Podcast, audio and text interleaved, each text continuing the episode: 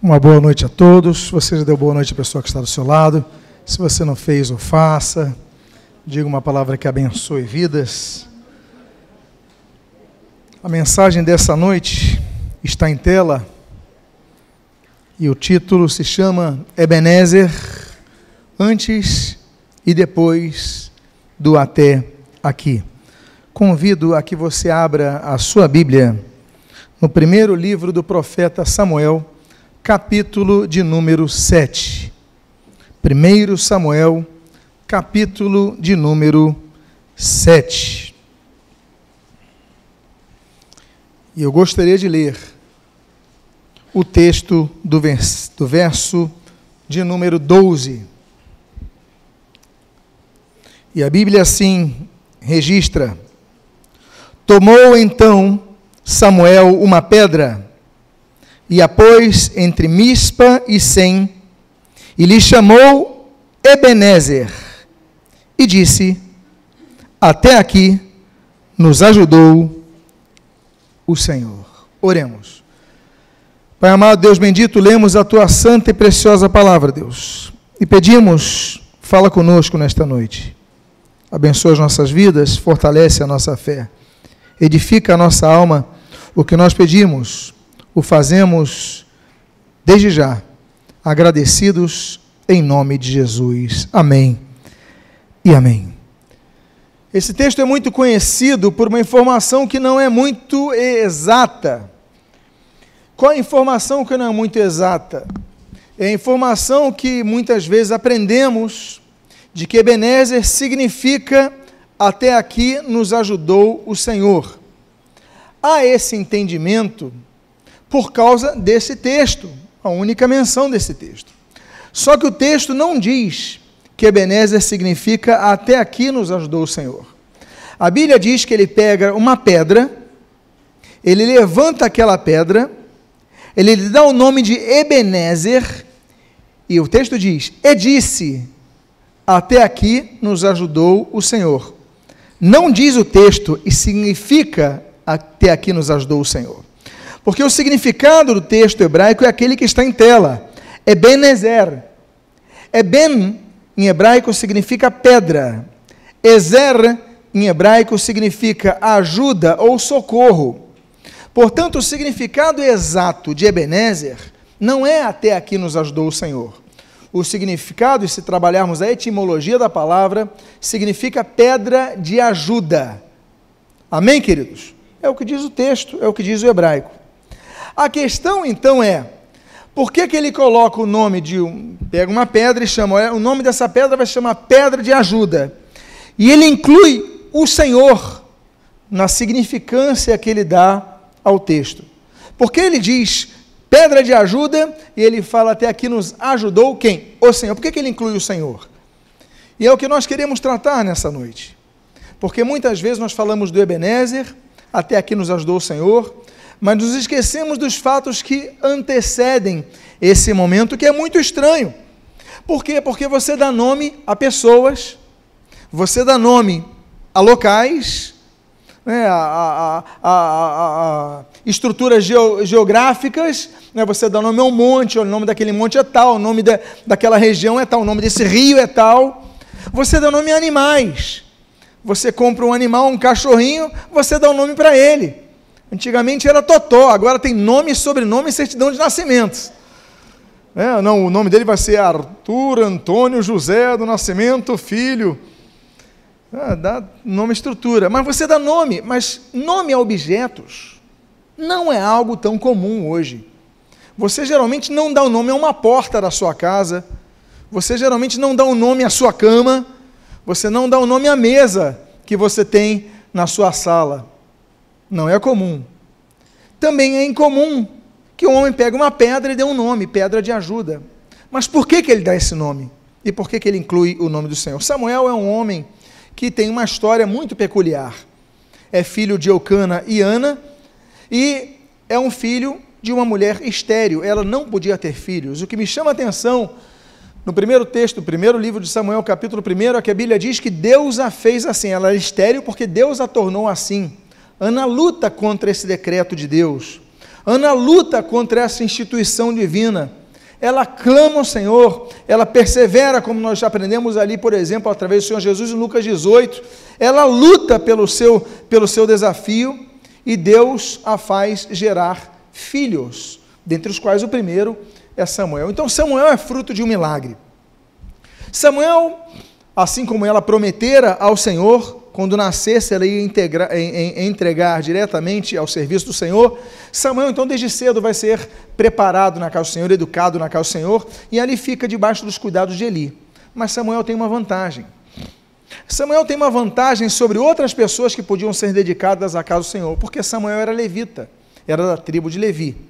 E se os irmãos estão lembrados, para ser sacerdote em Israel, você não é sacerdote pelo seu mérito, você não é sacerdote pelo seu, pelos, você é sacerdote por uma é, hereditariedade. Somente os da tribo de Levi são sacerdotes. Se você não é da tribo de Levi, você pode pregar bem, você pode ser um excelente estudioso, conhecer a Bíblia toda de cor. Você não pode ser sacerdote porque você não é levita. Ele era levita.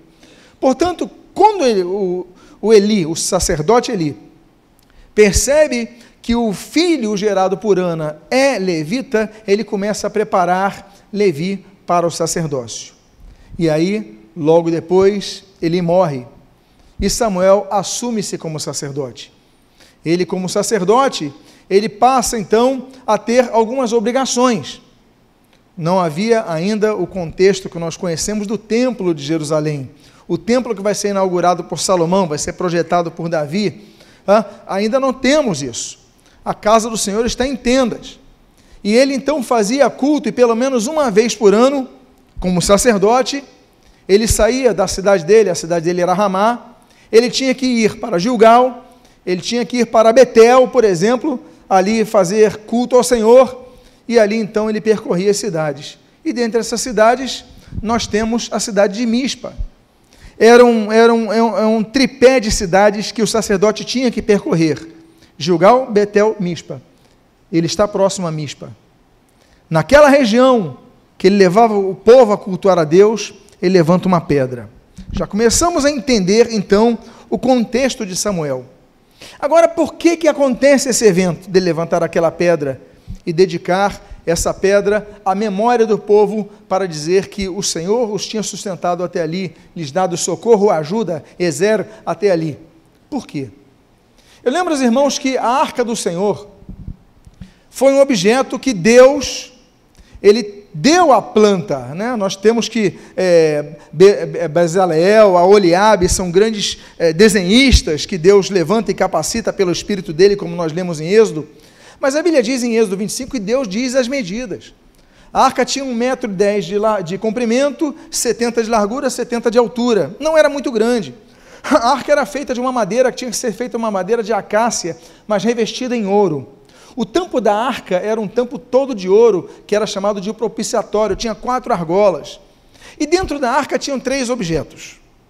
A arca foi feita para conduzir, levar a presença de Deus.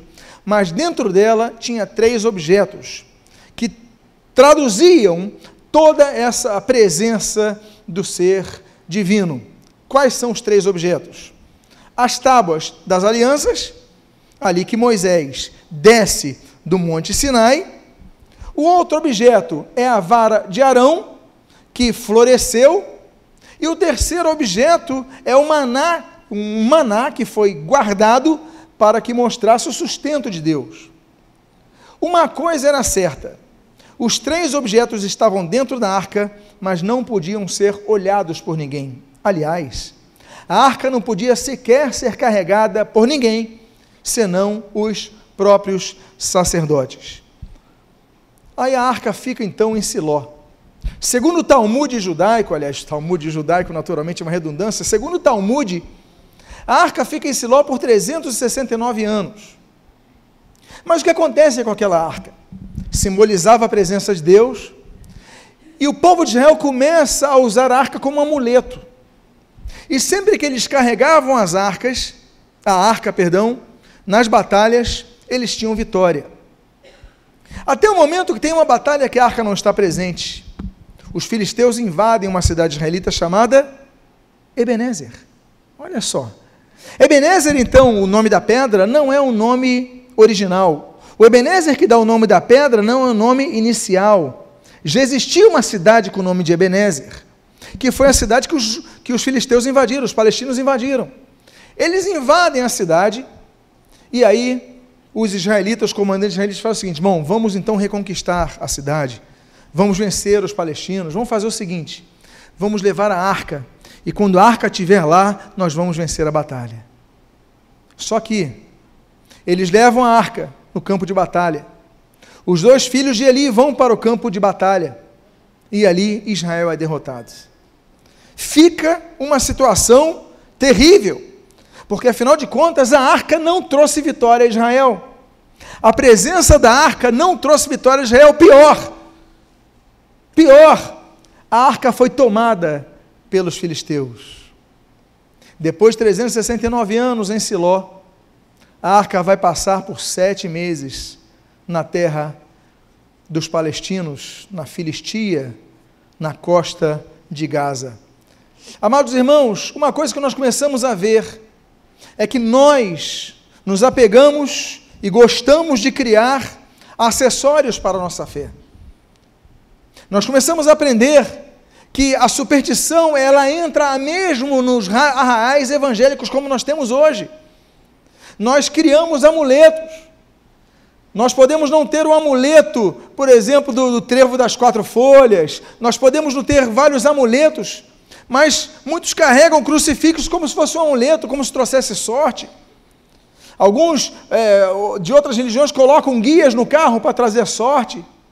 E nós começamos, às vezes, a colocar um versículo bíblico na janela como se isso trouxesse sorte. Nós colocamos a Bíblia, carregamos a Bíblia pensando que isso traz sorte. O que, que nós estamos fazendo? Nós estamos mudando o conceito das coisas. Porque o que nós precisamos não é nos aferirmos ah, diante de uma fé num objeto, mas a nossa fé tem que ser em Cristo. A presença do Espírito Santo que nós precisamos. Então nós não nós, nós amamos a Bíblia, mas não a tornamos um objeto de superstição. Não, somos livres disso. Somos livres disso. O povo falou: ah, a arca, meus amados, que objeto teria na terra? Que objeto teria na terra que tivesse mais o resumo da presença de Deus do que a arca? Nenhum. E a arca não trouxe vitória a Israel, trouxe derrota. Os dois filhos de Eli morrem. Ele, quando sabe que os seus filhos estão mortos, já idoso, já doente, ele cai da cadeira, a sua cabeça bate no chão e o sacerdote ele morre. Tragédia após tragédia. Mortes. Os filisteus ganham batalha. Os filisteus levam a arca. Ebenezer surge nesse contexto de derrota. Ebenezer surge nesse contexto de morte. Ebenezer surge, surge no contexto de tristezas. Aí, meus amados irmãos, como eu falei no início dessa mensagem, Ebenezer não significa até aqui nos ajudou o Senhor, significa pedra de ajuda. Mas ela ganha um significado como até aqui nos ajudou o Senhor. E eu queria então ir além desse significado que Samuel lhe dá e compartilhar com os irmãos o que significa Ebenezer além disso. O texto que eu gostaria de ler, do capítulo 6, do 19 até o capítulo 7, versículo 1, diz assim: Feriu o Senhor os homens de Bet-Semes, porque olharam para dentro da arca do Senhor. Sim, feriu deles setenta homens. Então o povo chorou, porquanto o Senhor fizera tão grande morticínio entre eles. Então disseram os homens de Bet-Semes: quem poderia estar perante o Senhor, este Deus santo? E para quem subirá desde nós? Enviaram, pois, mensageiros aos habitantes de Kiriat Jearim, dizendo: Os filisteus devolveram a arca do Senhor. Descei, pois, e fazei subir para vós outros. Então vieram os homens de Kiriat Jearim e levaram a arca do Senhor à casa de Abinadab, no outeiro, e consagraram Eleazar, seu filho, para que guardasse a arca do Senhor. Os irmãos se lembram que eu falei que depois de 369 anos em Silo, a arca ficou sete meses no poder dos palestinos? Depois disso, começa a haver uma série de mortandades entre eles. A Bíblia diz que Deus envia tumores, Deus envia morte, as pessoas começam a ter uma série de doenças, começam a morrer. O que, que os filisteus fazem? Eles devolvem a arca. Eles colocam numa carruagem com duas vacas, essas duas vacas cruzam o território filisteu e adentram a Bet-Semes, que é a fronteira entre Israel e Palestina. E quando eles entram em Bet-Semes, eles se alegram. A arca está de volta ao povo de Israel. Só que 70 homens são curiosos. Eles sabiam da proibição de abrir a arca. Eles sabiam que Deus exigia santidade para a arca. ninguém podia, só os sacerdotes podiam carregar a arca. E diz a Bíblia que 70 homens, perdão, eles abrem a arca e ali, diz a Bíblia, são feridos. Ou como o texto indica, eles são mortos. Pelo contexto, a palavra hebraica serve para os dois casos. O fato é que Israel chora. E eles falam: como é que nós podemos nos deparar com uma coisa tão santa? A presença de Deus é santa. Meus amados irmãos, o que, que Ebenezer significa? Ebenezer significa que Deus é zeloso com as coisas que são santas. Nós misturamos as coisas. Nós fazemos sacrilégios com as coisas santas. Nós devemos cuidar para não misturar o profano com o sagrado, porque Deus é santo e exige santidade de nós. Aqueles homens abriram aquela tampa do propiciatório e foram feridos ou foram mortos. Por quê? Porque não estavam preparados, não foram chamados para isso, não podiam fazer, porque Deus é um Deus zeloso. A Bíblia diz que Deus é um Deus zeloso. Em Números capítulo 25, aliás, Números capítulo 25, a Bíblia chama Finéias de um homem zeloso. Deus é um Deus que zela, meus amados irmãos. Finéias vai surgir nesse contexto ali daquela adoração de Baal Peor. Nós temos, por exemplo, o apóstolo Paulo sendo chamado de zeloso para com Deus, é, segundo os Coríntios capítulo número 11. E os salvos têm que ser zelosos, como diz Romanos capítulo 12. Como diz primeiro, eh, Salmo 119, diz que nós devemos ser zelosos para com a palavra de Deus. O salvo tem que ser zeloso. O salvo tem que ser zeloso, por exemplo, como nós lemos ali uh, em Gálatas capítulo 3, temos que ser zelosos com as boas obras. Nós temos que ser zelosos para, por exemplo, é, buscarmos a salvação e arrependimento, como diz Apocalipse capítulo número 3. Nós temos que ser zelosos a favor da igreja. Nós temos que ser pessoas zelosas, trabalhar com zelo as coisas de Deus. O que é para Deus não pode ser de qualquer maneira. Se a gente vai fazer um louvor, olha, é preferível que a gente não tenha louvor do que temos um louvor mal feito, no meu entendimento porque eu não posso oferecer ao Senhor o que é mais ou menos. Se eu não estou apto para alguma coisa, eu não tenho condições, nós temos que oferecer o melhor a Deus. Porque Deus é um Deus de excelência. Então a gente não pode oferecer qualquer coisa ao Senhor. Ofereça o seu melhor ao Senhor. E no culto ofereça o seu melhor culto ao Senhor. E na sua canção ofereça a sua melhor canção ao Senhor. Mas não ofereça ao Senhor aquilo que é mais ou menos. Não pode. Nós devemos ter zelo com as coisas de Deus. A Bíblia diz, primeira carta aos Coríntios, capítulo 14, que até os dons espirituais devem ser procurados com zelo. Diz o texto, ó, buscai, pois, com zelo os dons espirituais, principalmente da profecia. Não é isso que diz? Ou seja, até a busca das coisas de Deus tem que ser com zelo. Porque Deus é um Deus zeloso e nós aprendemos isso. A segunda coisa que nós aprendemos sobre um significado de Ebenezer é o que diz no texto do capítulo 7, versículo 2. A Bíblia diz o seguinte: Sucedeu que desde aquele dia a arca ficou em Kiriat Jearim, e tantos dias se passaram que chegaram a vinte anos, e toda a casa de Israel dirigia lamentações ao Senhor. Vou repetir a segunda parte desse texto. E chegaram a vinte anos, e toda a casa de Israel dirigia lamentações ao Senhor. 369 anos em Siló, sete meses ali em, é, na terra dos filisteus, aquela morte, aquela tragédia, 70 homens feridos. Pessoal, então vamos fazer o seguinte: vamos deixar aqui na casa de, é, de Abenadab. E vai ficando, e vai ficando, não era para ficar ali. Era para ir para Siló, era para ir para Jerusalém, mas ela vai ficando, não deixa ela ir, deu certo. Fica aí com Abinadab, vai ficando. Aí Abinadab levanta Eliezer para cuidar da arca. Fica ali, vai ficando, vai ficando, vai ficando, e passa-se um dia, passa-se uma semana, passa-se um mês, passa-se um ano, e a arca agora fica 20 anos.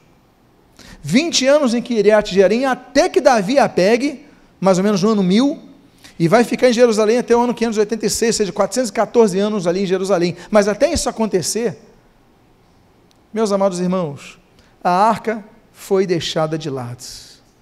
Só ficava sendo cuidada mas as pessoas não cultuavam a Deus ali. E o texto diz: E toda a casa de Israel dirigia lamentações ao Senhor. O que, que nós aprendemos? Que quando a arca está fora de lugar, há sofrimentos. A arca não garante, a presença da arca não garante alegria e solução Assim como eles tinham errado antes na cidade de Ebenezer, eles continuaram errando na cidade de Kiriat Jearim. A arca estava ali, mas estava em segundo plano. Estava largada numa casa, numa tenda. Estava, cuida você, e pronto, e o povo se esqueceu da arca. A arca estava presente, mas o milagre não acontecia. A arca estava presente, mas o sofrimento perdurava. Você pode viver uma vida na igreja, você pode ir em todos os cultos e você continuar infeliz. Você continuar é, arrasado no seu coração, sem direção. Porque não é o fato de você vir para a igreja que as coisas vão mudar. A questão é o que você tem feito de prioridade com isso na sua vida. Para que e por que você tem vindo à igreja? Por que, que a arca está ali? A arca está ali só por estar, a igreja está aqui só por estar. Eu vou porque eu tenho um programa de domingo, vou me encontrar com os amigos. Será que é por isso que você vem na igreja? Será que é por isso que você vai estar na igreja? Porque você não tem nenhuma outra opção melhor? Então eu vou lá na igreja porque eu gosto do louvor, eu gosto da pregação, é por isso que você vai na igreja? Você tem que colocar as coisas no seu lugar, a arca tem que estar no seu lugar para que as coisas façam efeito. Você tem que vir na igreja para cultuar ao Senhor, para louvar ao Senhor, para adorar ao Senhor, para buscar ao Senhor, para agradecer ao Senhor, para se fortalecer no Senhor.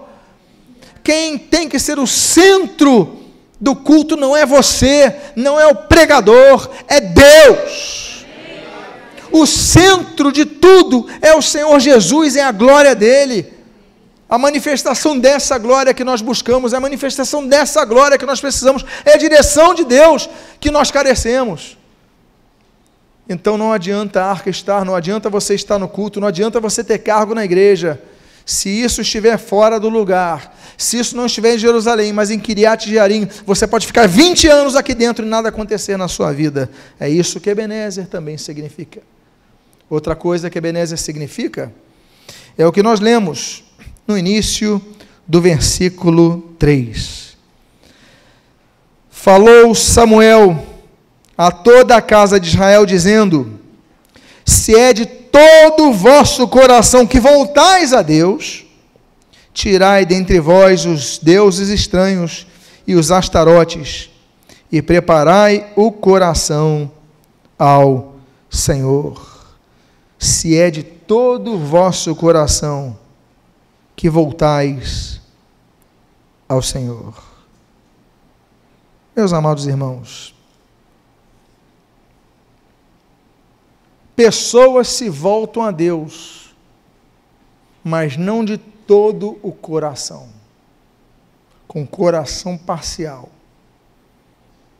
Se voltam a Deus porque precisam de uma cura, se voltam a Deus porque precisam de uma solução a um problema, porque estão desempregados, porque estão entristecidos, porque estão amargurados, olha, tudo bem. Esse pode ser o motivo que te leve a Deus, mas o objetivo de Deus é que você se torne a Ele de todo o vosso coração. Não, então, porque se não for assim, Deus resolveu o teu problema, abriu a porta, te curou, aí você larga Deus e abandona Deus. Nos lembramos, por exemplo, daqueles dez leprosos. Jesus cura os dez. Aí os dez vão embora, mas um deles, ele chega e fala: Não, eu vou voltar para agradecer ao Senhor. Ele não se esqueceu. Tem gente, como os nove leprosos, são curados e se esquecem de Deus. São abençoados e se esquecem de Deus. São promovidos e se esquecem de Deus. Passam por uma dificuldade e, a, e, a, e, e se esquecem de Deus. Se convertem a Cristo e se esquecem de Deus. Esse texto é muito interessante porque diz: olha, se é de todo o coração que voltais ao Senhor. A Bíblia nos chama ao arrependimento. Deuteronômio, número, capítulo número 4, diz que nós devemos voltar a Deus nos arrependendo. Jeremias, capítulo 4, diz que nós devemos voltar a Deus com arrependimento. Zacarias, capítulo 1, versículo 3, diz: Olha, tornai-vos a Deus, ele se tornará a vós. E esse texto é replicado em Tiago, capítulo 4, versículo 8: Tornai-vos, pois, a Deus, e ele se tornará a vós nós devemos dar esse passo de arrependimento, mas esse arrependimento, como diz segundo Crônicas, capítulo número 6, deve ser seguido de um quebrantar de coração. Você tem que quebrantar o seu coração a Deus. Você tem que ir a Deus, dizendo: Deus, quebra o meu coração, quebra o meu antigo ser, me faz alguém novo. Quando a gente eh, vai para as águas batismais, nós estamos dizendo isso: olha, eu morri para a vida velha e renasci para a nova vida. Amém, queridos? Porque o arrependimento, ele cancela os pecados, como diz Atos capítulo 3, versículo 19. Arrependei-vos, pois, e convertei-vos para que sejam cancelados os vossos pecados, discurso de Pedro em Jerusalém. A Bíblia diz, por exemplo, no mesmo Atos, só que no capítulo número 5, que o arrependimento ele perdoa os, as intenções do coração. Porque não pense você que você apenas peca com as suas ações, mas com as suas intenções também. Tanto é que o, o, rei Davi, ele escreve um belíssimo salmo, uma belíssima canção, diz: Olha, Deus, som do meu coração, e vê se é em mim algum caminho mau, e livra-me desse caminho. Então, Atos 5 diz que Deus perdoa o desígnio do coração, quando há arrependimento. Atos capítulo 20 diz que o arrependimento deve nos conduzir a Cristo, mas o arrependimento exige de nós uma postura, deixar as coisas velhas, deixar as coisas antigas tanto é que Mateus capítulo número 3, João o Batista, ele quando vai batizar as pessoas, ele diz assim: Olha, não vou batizar vocês não. Não é por que não? Não é só dar um banho para a gente no Rio Jordão, não. Produzir, pois, frutos dignos do arrependimento. Ou seja, demonstrem com as suas vidas que vocês se arrependeram verdadeiramente dos seus pecados, senão o batismo não serve para nada. O batismo é um ato que tem que representar que a pessoa realmente tomou a decisão. Eu não vou mais fazer aquilo. Por isso que ele fala: se é de todo o vosso coração que voltai a Deus, e ele termina dizendo: preparai o coração ao Senhor. A nossa vida tem que ser para Ele. Então, Ebenezer significa que mais do que uma religião que você possa ter, Deus quer um coração arrependido dos pecados. Há um outro significado que nós podemos extrair da palavra Ebenezer. O que, que significa Ebenezer mesmo na sua origem? Pedra de ajuda. Mas outro significado que nós podemos extrair desse texto é o que nós lemos aqui na continuação no versículo 3. E servi a Ele só, e Ele vos livrará das mãos dos filisteus. Que coisa bonita nós aprendemos aqui. Que coisa belíssima nós aprendemos aqui. Nós devemos servir ao Senhor com habilidade, com inteligência, como já citei aqui Bezalel Oliabe, Êxodo capítulo 12. Nós devemos servir ao Senhor de todo o nosso coração, Salmo de número 1 Samuel capítulo 12.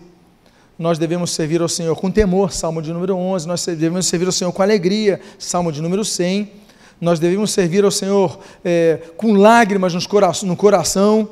O apóstolo Paulo vai falar sobre isso em Atos capítulo 20. Agora, uma coisa esse texto nos mostra: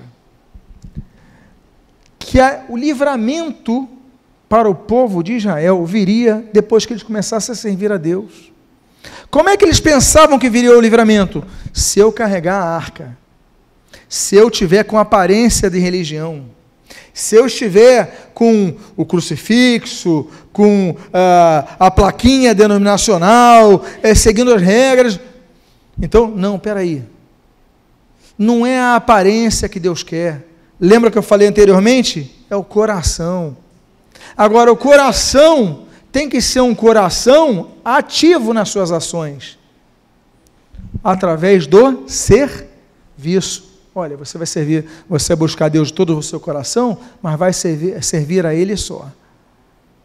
Você tem que servir a Deus, eu tenho que servir a Deus.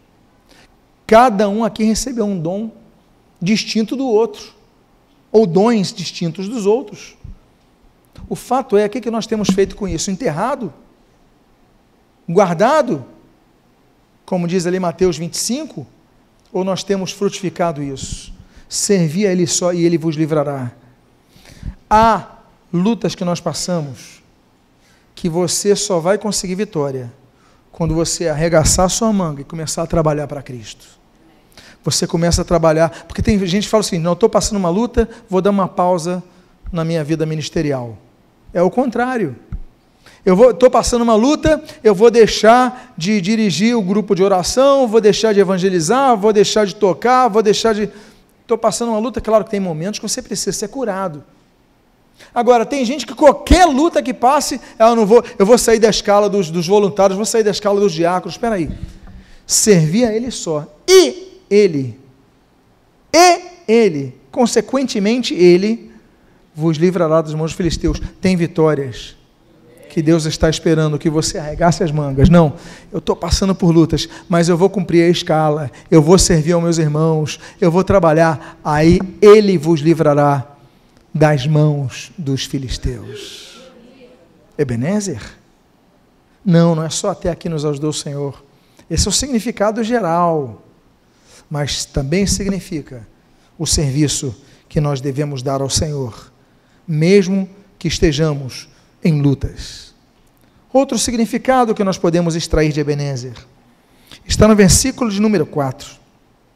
Então, os filhos de Israel tiraram dentre si os balins e os astarotes e serviram somente ao Senhor. Eu vou repetir. E os filisteus tiraram dentre si os balins e, e os astarotes, amém? Não. Não foram os filisteus. Foram quem? Os filhos de Israel. Meu Deus. Olha o sincretismo aqui nessa história. Eles carregavam a arca do Senhor, mas eles guardavam no seu bolso imagens de Baal, imagens de, Asta, imagens de Astarote. Era um povo de Deus, era o povo de Israel, tinham a arca do Senhor, mas guardavam seus ídolos. Meus amados irmãos, Deus, a Bíblia diz, e é clara, em Êxodo capítulo número 20, que Deus amaldiçoou até a quarta geração dos idólatras. Tem pessoas, e claro que toda maldição cai na cruz de Cristo. Agora, até a, a pessoa se converter, tem pessoas que a maldição está acompanhando desde o seu bisavô. Uma, um pacto que eles fizeram no passado. Aí o sujeito divorciou, aí eu vou divorciou, e pai divorciou, aí você está divorciando. Aí outro era alcoólatra, outro era alcoólatra, outro agora aí você está se tornando alcoólatra. Aí outro não sei o quê. A Bíblia diz que a maldição atinge a quarta geração. Agora de quem? De quem idolatra, de quem tem ídolos. Quando você rompe isso, a bênção de Deus vai a milésima geração. A Bíblia diz em Isaías capítulo de número 14, que Satanás, ele cai do céu porque queria receber adoração. A Bíblia diz em Isaías, capítulo número 42, que Deus não divide a sua glória com outrem. Só Deus pode ser cultuado, só Deus pode ser adorado. A Bíblia diz em Isaías, capítulo 45, que inútil é você carregar o lenho dos seus ídolos, e a eles clamar: Isso é inútil. Nada vai acontecer de bom quando você acode a um ídolo. Nada. A Bíblia diz em Mateus capítulo 4 que Satanás não mudou. Se ele caiu, como nós citamos ali Isaías de número 14, como nós podíamos citar Ezequiel capítulo número 38, ele continua em Mateus capítulo 4, quando ele tenta o Senhor Jesus ali no deserto da Judéia, diz que ele pede culto a Deus, para que o Senhor se prostrasse a ele e adorasse. Tanto é que Jesus responde a ele, Lucas capítulo 4, ó, só o Senhor darás cultos, só ele adorarás. Aí Jesus responde a ele. É por isso que em João capítulo 4, versículo 34, a Bíblia diz: olha, Deus é espírito e adora, que, os, que importa que os verdadeiros adoradores o adorem em espírito e em verdade.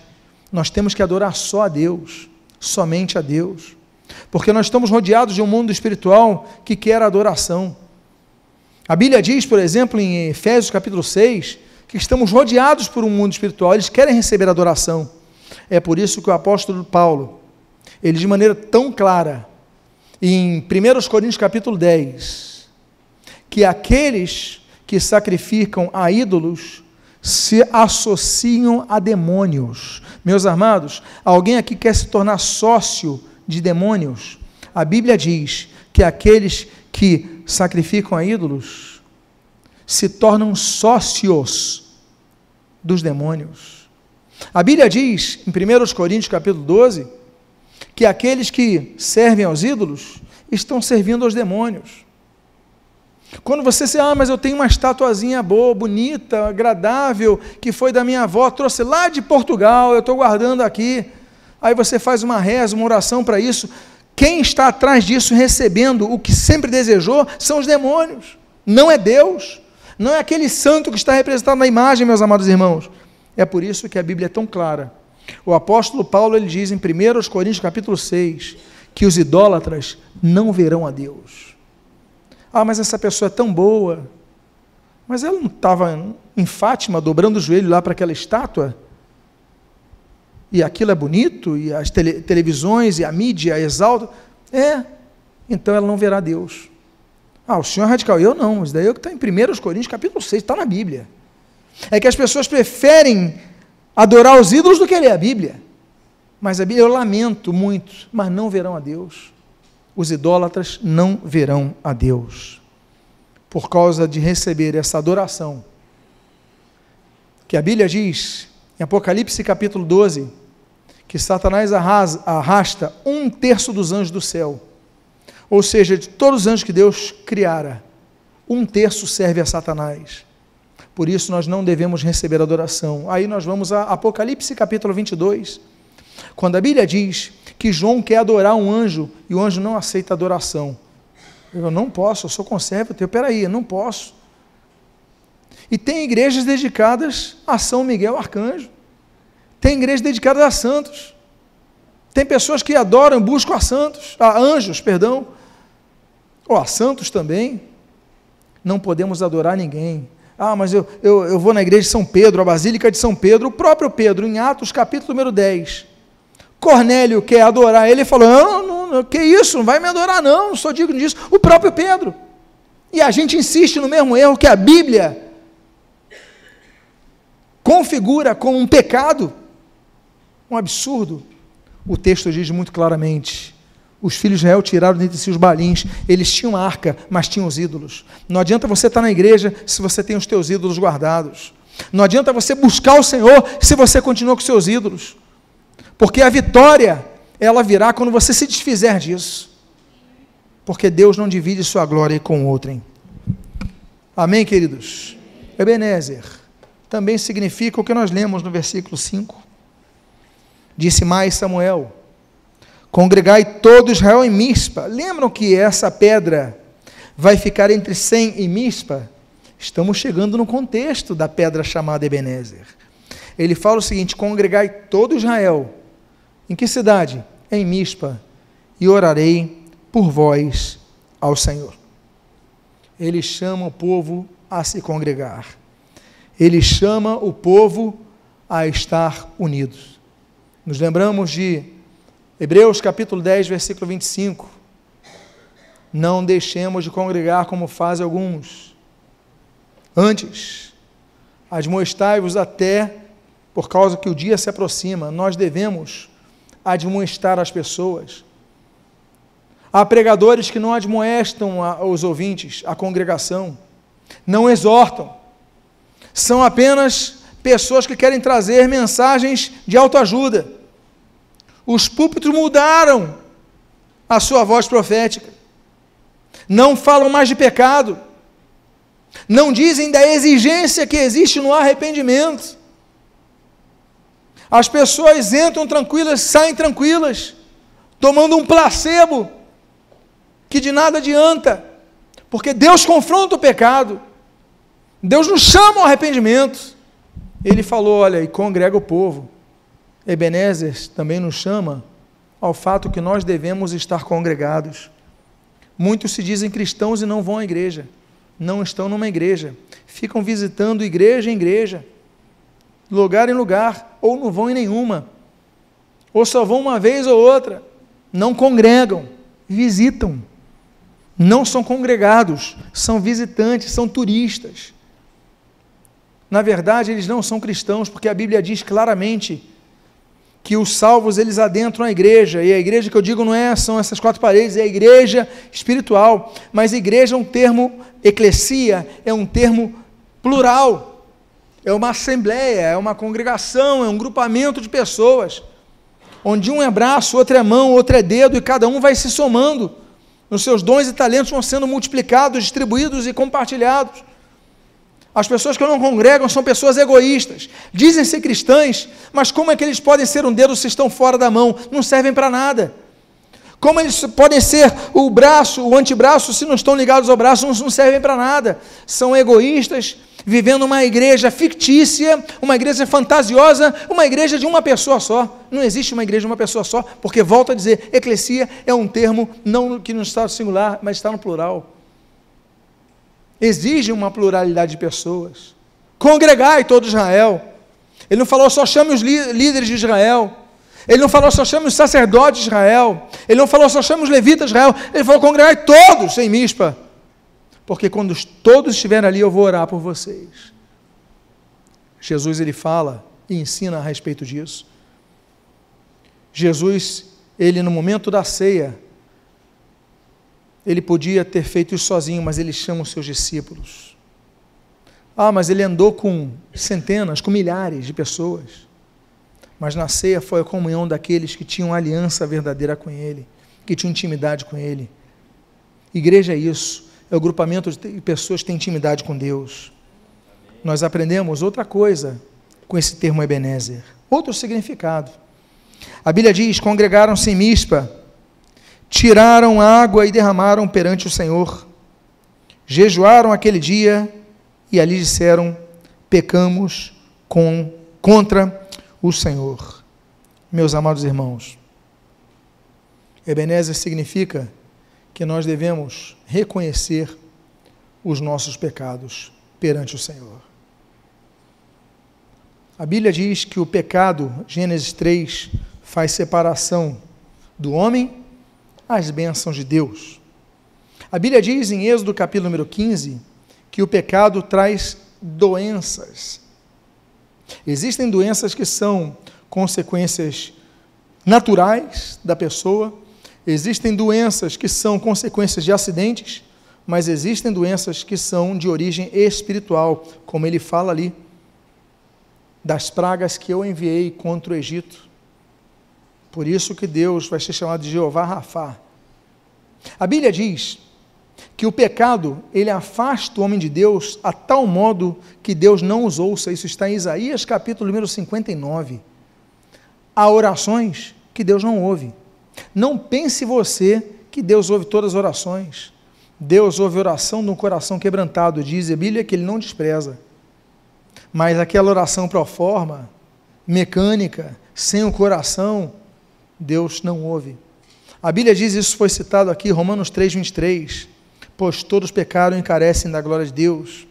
Mas três capítulos depois, a Bíblia então continua essa perspectiva e diz no capítulo 6, versículo 23, olha, porque o salário do pecado é a morte, mas o dom gratuito de Deus é a vida eterna. Existe um salário, a morte eterna. Amados irmãos, existem três tipos de morte: a morte física, a morte espiritual e a morte eterna. A morte física todos passaremos se Jesus não voltar antes para arrebatar a sua igreja.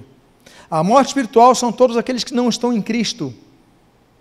E a morte eterna são todos aqueles que experimentam a morte física estando mortos espiritualmente. Não. Nós busquemos a Deus, porque Deus é um Deus que perdoa.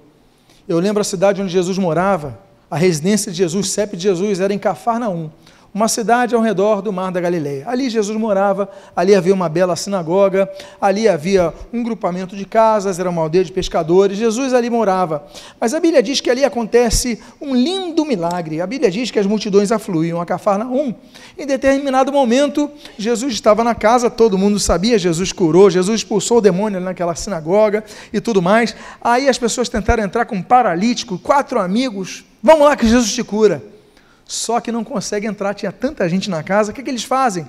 Eles sobem no telhado daquela casa, abrem um buraco naquele teto, descem o paralítico. Jesus, em vez de reclamar, Jesus, a Bíblia diz ali, esse texto é lindo, em Marcos capítulo 2, Jesus fala o seguinte: E vendo-lhes a fé, disse ao paralítico: Filho, os teus pecados lhe são perdoados. Esse é um dos textos mais interessantes das curas de Jesus. Um dos mais interessantes, claro que existem outros. Mas por quê? Porque o normal é a pessoa ter fé em Jesus e Jesus curar a pessoa. Não é? Isso é o, digamos, seria uma praxe a pessoa fé em Jesus. Mas o texto de Marcos 2 diz: Vendo-lhes Jesus a fé, disse ao paralítico: Filho, os teus pecados são perdoados, graças à intercessão dos seus amigos, graças à fé dos seus amigos. Lute pela salvação de um parente, lute pela salvação de um amigo, porque ele pode ser salvo. É lindo isso, porque Jesus perdoa os pecados. Jesus ele cancela os pecados, Atos capítulo 3. Mas para isso tem que ter o que nós lemos ali, pecamos contra o Senhor. É o que nós lemos em 1 João capítulo 1, versículo 9. Se, pois, confessarmos nossos pecados, Ele é fiel e justo para nos perdoar os pecados e nos purificar de toda impureza. Jesus, Ele ouve o pecador. A Bíblia diz que Ele é nosso advogado perante o Pai. 1 João capítulo 2, versículo 1. Então Ele ouve, Ele vê o nosso coração, e ali nós, então, com a fé, somos justificados e temos a salvação em Cristo. Esses homens se ajuntaram não apenas para ouvir, mas para tomar uma posição. Foram expostos. A hipocrisia deles foi exposta. Olha, vocês estão a, tem a arca, mas tem os balins, tem os astarotes, tem, tem os ídolos. Larguem isso. Comece a servir a Deus, que Deus vai efetuar livramento agora. Não vai ficar em cada um em seu canto, não. Vamos congregar todo mundo. Aí o povo chega, o povo ouve, o povo presta atenção, e o povo fala: olha, nós pecamos contra o Senhor, nós jejuamos de dia, e nós vamos dizer: nós pecamos contra o Senhor. Eles entendem o seu pecado, confessam o seu pecado. Aí a transformação começa a vir. Ebenezer, Ebenezer. Só que nós aprendemos versículo 7 que eles fazem tudo o que deviam fazer. Aí você diz, a solução vem? O que, que diz o versículo 7? Quando, pois, os filisteus ouviram que os filhos de Israel estavam congregados em Mispa, subiram os príncipes dos filisteus contra Israel, o que, ouvindo os filhos de Israel, tiveram medo dos filisteus. Quando os filhos de Israel estavam congregados, arrependidos dos pecados, tudo certinho, largaram os ídolos, fizeram tudo que estavam congregados, unidos. Aí você fala, a solução veio. Aí que o inimigo veio com mais força. E o que aconteceu com eles? Tiveram medo. Medo. Medo. Meus amados irmãos, Capítulo 3 de Gênesis diz que Adão teve medo. Capítulo 4 de Gênesis diz que Caim teve medo. Capítulo 31 de Gênesis diz que Jacó teve medo de Esaú. Capítulo 43 de Gênesis diz que os irmãos de José tiveram medo quando José o chamou. 1 Reis capítulo 18 diz que Saul teve medo de Davi. Mateus capítulo 14 diz que Pedro teve medo de afundar. Marcos capítulo 6 diz que os discípulos tiveram medo da tempestade naquela quarta vigília da noite, entre três e seis da madrugada. Medo. O medo nos assalta. O medo nos paralisa. E o medo nos sobrevém não quando nós estamos na desobediência. Eles estavam agora obedecendo, estava tudo certo. E vem o inimigo com toda a força para gerar medo. Meus amados irmãos, o medo nos desestrutura, na verdade. E ouvindo os filhos de Israel, que os filisteus vieram, tiveram medo dos filisteus. Você está na igreja, está buscando ao Senhor, está louvando a Deus, e quando você percebe, os inimigos estão com mais força contra você. Aí você se abate. Você é humano você se abate, mas você começa a aprender que depende só de Deus, não das suas forças, que depende da oração dos irmãos, que você é frágil, que você não é tudo aquilo que você pensava, que você é carente. Aí diz a Bíblia, e nós aprendemos isso com Ebenezer. Sim, não é apenas até aqui nos ajudou o Senhor, também significa que nos momentos difíceis nós somos frágeis e sentimos medo. Mas no versículo 8 nós aprendemos outra coisa com Ebenezer. Que coisa bonita.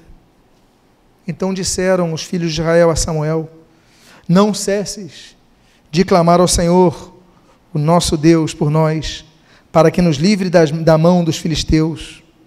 Porque Ebenezer significa a importância da intercessão. Meus amados, que coisa bonita nós lemos aqui. A Bíblia diz em Gênesis capítulo de número 18, que Abraão intercede por seu sobrinho Ló. E que intercessão que ele faz diante de Deus. A Bíblia diz que Moisés intercede, números 12, contra os murmuradores de Israel. A Bíblia diz que Moisés intercede ali em, Gênesis, em Êxodo 32 contra os idólatras que adoravam o bezerro de ouro. A Bíblia diz que Moisés intercede pelo povo, em Números 14, quando eles se rebelaram contra, di, diante do, do, do, dos espias, dos dez espias negativos. A Bíblia diz em Esther capítulo 4 que Esther intercede pelo seu povo diante do rei. A Bíblia diz em Abacuque capítulo 1 que ele intercede a Deus pelo seu povo que estava sendo atacado pelos caldeus. A Bíblia diz em Neemias capítulo 1 que Neemias intercede ao rei Artaxerxes pelo seu povo. Nós vemos ali, Colossenses capítulo 1, Paulo pedindo intercessão. Nós aprendemos então que nós devemos fazer aquilo que diz a Bíblia em 1 Tessalonicenses capítulo 5. Olha, nós devemos, eh, Tiago capítulo 5, nós devemos orar uns pelos outros. Nós devemos interceder uns pelos outros. Então, nessas horas que vem o medo, busque ajuda em oração. Fala, ora por mim. Eles falaram, os filhos de Israel, não cesse de clamar ao Senhor nosso Deus por nós, para que nos livre. Então, essas horas que a gente experimenta que não estamos sozinhos, que coisa linda que nós aprendemos, amados irmãos. Que coisa linda. Nós aprendemos em Ebenezer o valor, o significado da intercessão. Nós aprendemos o que nós lemos no versículo número 9.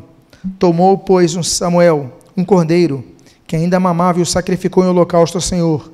Clamou Samuel ao Senhor por Israel, e o Senhor lhe respondeu nós aprendemos com Ebenezer que Deus responde às nossas orações. Uma das coisas mais bonitas e significativas é que a Bíblia diz que ele pega um cordeiro que ainda mamava e o sacrificou. O que, que significa um cordeiro que ainda mamava?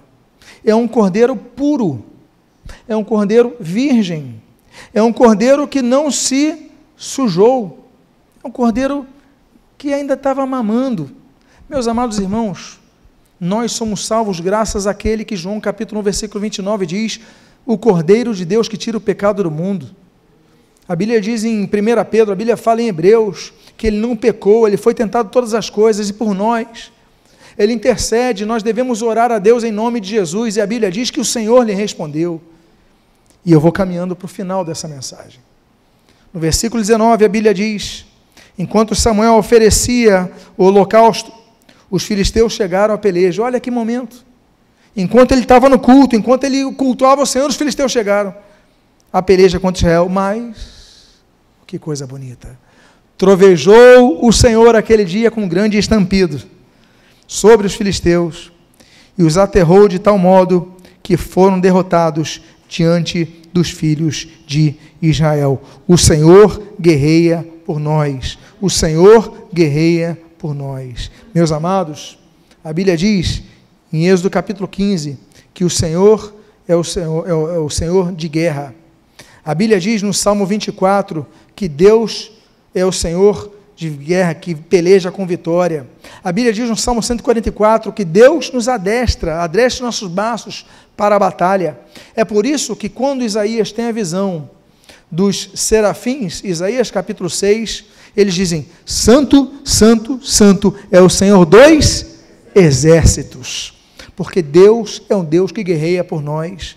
Quando nós estamos mais fracos, sem força, cultuando ao Senhor, eles fizeram tudo que é certo, ficaram com medo, pediram intercessão, ele orou e o Senhor atendeu a oração, mas diz o texto que eles chegaram, ainda assim chegaram. Ainda assim chegaram perto deles, mas o Senhor enviou chuva de onde não vinha, porque você não produz a chuva, você não tem como calcular a chuva, ainda mais naquela época, você não tinha nem condições de metodologia meteorológicas para é, perceber que naquele momento da invasão deles ia cair uma tempestade e cai a chuva e troveja e Deus envia a sua força dos céus e diz a Bíblia que eles foram derrotados diante dos filhos de Israel. Deus é o Deus, e Ebenezer nos ensina isso, significa isso, que Deus é o Deus que entra na batalha. Agora você está começando a entender. Por que, que ele pega aquela pedra e fala pedra de ajuda, pedra do socorro? Porque Deus socorreu aquele povo. Diz a Bíblia, no versículo número 11: E saindo de Mispa, os homens de, de Israel perseguiram os filisteus e os derrotaram até abaixo de Betcar que, que nós aprendemos com isso, sobre o significado de Ebenezer? Que nós ainda temos uma parte para guerrear. Deus enviou chuva, Deus enviou tempestade, Deus enviou trovões. Mas diz a Bíblia que os filhos de Israel foram fazer o seu papel, perseguiram os filisteus e os derrotaram. Tem batalhas que Deus vai fazer uma parte, mas vai falar, faça outra. Eu digo para vocês, é mais difícil você mover uma pedra ou ressuscitar um morto. Pois bem, quando Jesus vai a, a Betânia, ele vai lá em consideração a Lázaro, seu amigo que tinha morrido. Jesus ele fala para Lázaro para ele ressuscitar. Mas o que, que Jesus fala para os homens agora? Tirem a pedra do sepulcro. Jesus ele fez o mais difícil, ressuscitar o morto, mas as pessoas de Betânia, eles tinham que empurrar a pedra. Deus faz o milagre, mas ele espera que nós façamos o nosso papel. Amém, queridos? Deus espera. Então tem batalhas que Ele vai batalhar por você, mas tem batalhas que você tem que você tem que correr, você tem que derrotar o teu inimigo. Usar as forças que Deus também te deu, a inteligência que Deus te deu, porque Deus quer que, que nos supre com isso. E por fim, eu vou para o último versículo desta noite. O último versículo dessa noite é o versículo com o qual nós abrimos essa mensagem. É o versículo número 12. E o texto diz: Tomou então, agora que ele vai pegar, depois que os israelitas perseguem os filisteus, derrotam os filisteus, acaba aquele problema, ele pega uma pedra e a pôs entre Mispa e Sem, e lhe chamou Ebenezer, e disse, você pode repetir essa frase comigo?